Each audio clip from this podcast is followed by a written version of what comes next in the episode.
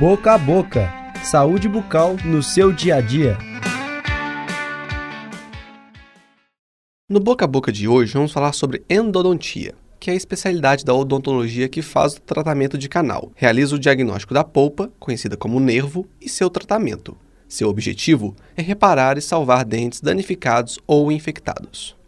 Professor Eduardo Nunes, quais são sintomas que podem indicar a necessidade de tratamento de canal? Dor de dente, que pode iniciar abruptamente e durar horas, sensibilidade acentuada a alimentos frios e quentes, dor pulsátil é aquela dor traduzida por alguns pacientes como fincada no dente, sensibilidade ao mastigar os alimentos e dor irradiada para outros dentes.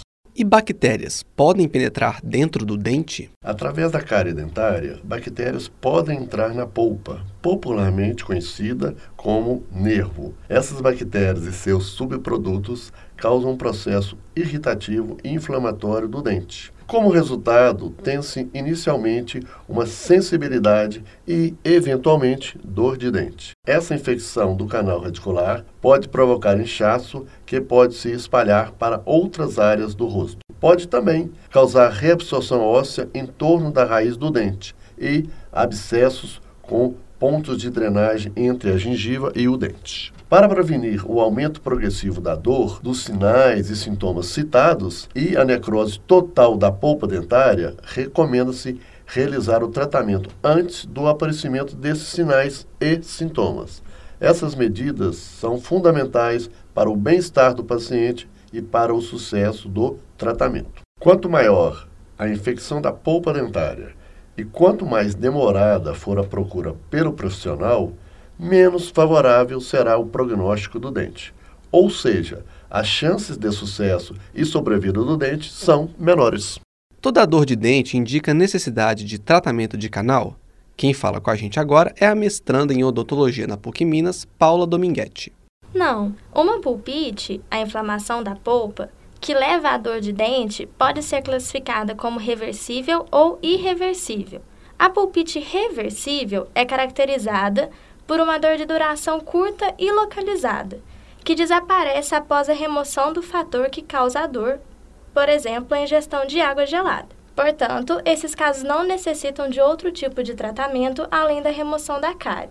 Se a pulpite reversível não for tratada, pode evoluir para uma pulpite irreversível, e para este caso, o tratamento de canal é indicado. Em quantas sessões é feito o tratamento? O número de sessões para o tratamento de canal depende do estado do dente.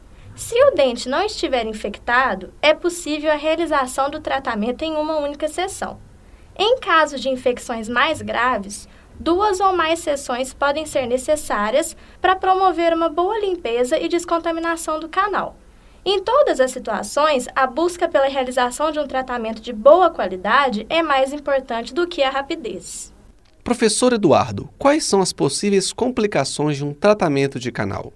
Bem, vamos citar algumas. Em dentes que apresentam mais de um canal, a não localização e a limpeza de todos pode comprometer o sucesso do tratamento. Além disso, restaurações temporárias entre uma sessão e outra, ou até mesmo definitivas, mal adaptadas, deficientes ou inadequadas, podem resultar em infiltração e recontaminação do interior do dente. Para outras informações sobre o tratamento de canal, acesse o episódio 2. E se você tiver dúvidas sobre o tema do programa de hoje, entre em contato pelo Facebook do Departamento de Odontologia da PUC Minas. Este é um projeto de extensão do programa de pós-graduação em odontologia da PUC Minas em parceria com a Faculdade de Comunicação e Artes. Este episódio foi criado e apresentado pelo professor Eduardo Nunes e pela aluna de mestrado Paula Dominguete. Gravado em agosto de 2019 no Laboratório de Áudio da PUC Minas, com o apoio dos monitores Maria Vitória Bernardes e Rafael Coutinho, dos técnicos Wesley Diniz e Clara Costa e sob supervisão da professora Yara Franco. Eu sou Rafael Coutinho, estudante do curso de jornalismo.